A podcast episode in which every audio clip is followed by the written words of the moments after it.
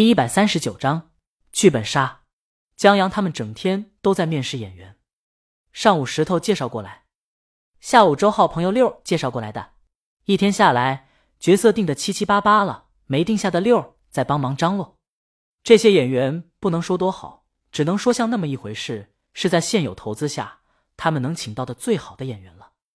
让江阳尤为满意的是，主演除了唐波，台词功底大都不错。唐波、张大卫他们这一天也在帮忙，在面试演员的时候，他们表现的十分专业，远不是江阳这种业余能比的，让江阳不得不信那句话：只有同行才是赤裸裸的仇恨。韩小小还把这一幕拍下来当花絮发到了推推上，在我们公司来试镜的演员扭头就成了面试官。推推下面有三五个网友评论，我还以为他们是来送刀子的。这些演一个都不认识，草台班子，又要拍新广告了，快跑！刀子又要来了。韩小小在评论区回复他，这次一点也不刀，相信我，很搞笑。至于什么题材是电视剧这些，韩小小就不说了，他不知道能不能透露。网友们信他个鬼！凡他们的广告，除了橡胶制品广告让人觉得有那么一丢丢搞笑之外，余下的广告总是戳人心，就是京都电视台传递善意的公益广告也是如此。江阳在面试时，念头中关于岳云和猛张飞的记忆总是挥之不去，在脑海里不断浮现，让他把两者的故事同《解忧杂货店》中的故事不断的勾连，渐渐的清晰了很多。只是这故事的时间线挺复杂的，一些细节想要复原，恐怕还得打磨江阳的记忆。阳光很好。咖啡店里的空调很舒服。罗贝尼学习累了，把书本放在旁边，用笔记本浏览着中文网页。他耳朵里塞着耳机，里面在播放着大魔王那首钢琴宣传曲。他觉得这个钢琴品牌这次广告真的赚，不止在国内宣传品播放量居高不下，就是在国外热度都很高，流媒体播放量早破千万了，榜单也挤进了前二十。许多人说大魔王的嗓音很有意思。在唱这首歌的时候，像一个城市诗人，在繁忙的城市生活中，给人们以心灵上和精神上的慰藉。有那么一丢丢的人，已经在找大魔王过往的音乐作品了。许多华人粉丝在评论区也不断的问他们推荐。只可惜不知道因为版权还是别的原因，国外流媒体音乐服务平台上大魔王的歌不多，罗贝妮都有点心疼大魔王没赚到的这些钱。不过转念一想，就小王子这些天。为他家赚的钱，罗贝妮就觉得自己咸吃萝卜淡操心。罗贝妮自个儿挺喜欢《大魔王》这首钢琴宣传曲的，在工作的时候拿它当背景音乐。当然，这也可能是在《小王子》出版的那段时间，他听着这首歌一直忙养成的习惯。还有就是这首宣传曲的 MV 让他很喜欢，虽然是一部广告，但故事的完美让人丝毫不觉广告有什么不妥。这故事的创意是真好，还有一点点奇幻色彩。罗贝妮浏览着大魔王的推推网页，他现在与其说是大魔王的粉丝，不如说是他们夫妻的粉丝。这大魔王把江阳藏得太好了，以至于罗贝妮想要找到他的蛛丝马迹，只能到大魔王的推推和超话中找。譬如那个艾特一鸣先生的视频，罗贝妮看大魔王敲架子鼓就看了半天，又飒又帅。单马尾女孩坐在架子鼓前，那微微一笑，让人痴迷。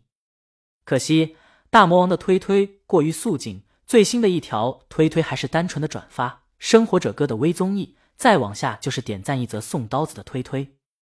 好在他在超话找到了那个狗粮推推，看到了一些照片，照片上的江阳是模糊的，不过身材还是不错的。看着他们在一起听歌的样子，罗贝妮的心要化了，这恋爱的酸臭味啊！旁边来了一个人，桌子上放了一杯咖啡。正在工作的罗贝妮瞥了一眼冰美式，她前夫最喜欢喝的就是这烟灰水一样的冰美式。他还喜欢喝热美式，香酸和苦混合在一起，就感觉在折磨自己。旁边桌子又放下一本《小王子》，罗贝妮这一下不得不抬头了，然后看见她前夫坐了下来。罗贝妮惊讶：“你怎么来了？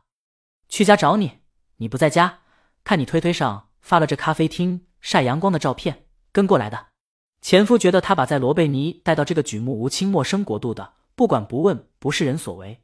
而且他有事儿要问，关于前些天他跟一个出版社打官司的事儿，为什么不找我？罗贝尼觉得很正常，咱们刚对簿公堂。话虽如此，可前夫总有一种十三让别人装了的感觉，或者说钱让别人赚走了。他打开《小王子》，翻到一页，你发给我的那句话是不是出自这段？罗贝妮眨了眨眼，哪一句？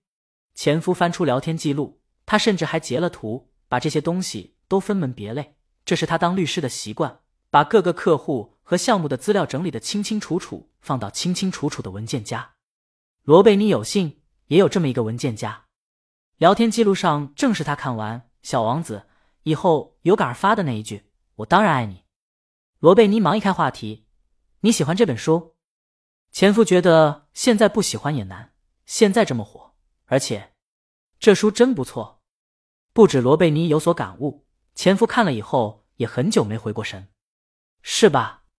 罗贝妮说他现在是作者的粉丝了。前夫说他得谢谢罗贝妮，因为他发的那句话是有删改的。玫瑰的原话是：“我是爱你的，你却什么都不知道，是我的错，没关系。但你和我一样笨。”罗贝妮觉得以前歇斯底里的吵了那么多次，最后再骂他一句。怪过意不去的，前夫笑了笑，推推上看。你这几天在学习？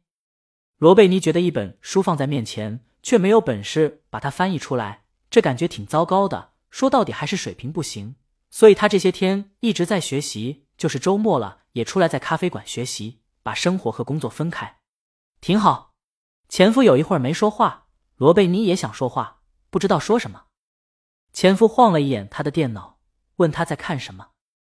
大魔王的推推，哦，她呀，挺漂亮的。罗贝尼翻了个白眼，她现在是我偶像。前夫很奇怪，你什么时候迷上她了？罗贝尼还奇怪自己为什么没有早迷上她。从那个叫安迪的人跟他交接相关版权工作的合作细节就看得出来，大魔王这个人太厉害了。他可以不太计较得失，但掌握权和主动权一定要在自己手上。他把生活安排的井井有条，而不像罗贝妮那样。过得一团糟，罗贝妮还挖出了大魔王以前在街头表演、玩架子鼓等视频，太酷了。罗贝妮说：“就算我是女的，我也想嫁给他。”前夫摇头，在一个生活井井有条的人面前，以前的罗贝妮下场依旧不会太好。这倒是，罗贝妮承认，而且排除性别等因素，大魔王恐怕也不会看上他。罗贝妮看着那本小王子，已经有人把他驯养了。他们又聊一会儿，前夫起身要走。最近这段时间顾不上看你了，我下周要和朋友去玩剧本杀，你自己照顾好自己。罗贝妮知道他们这个聚会，在这边律师有调查权。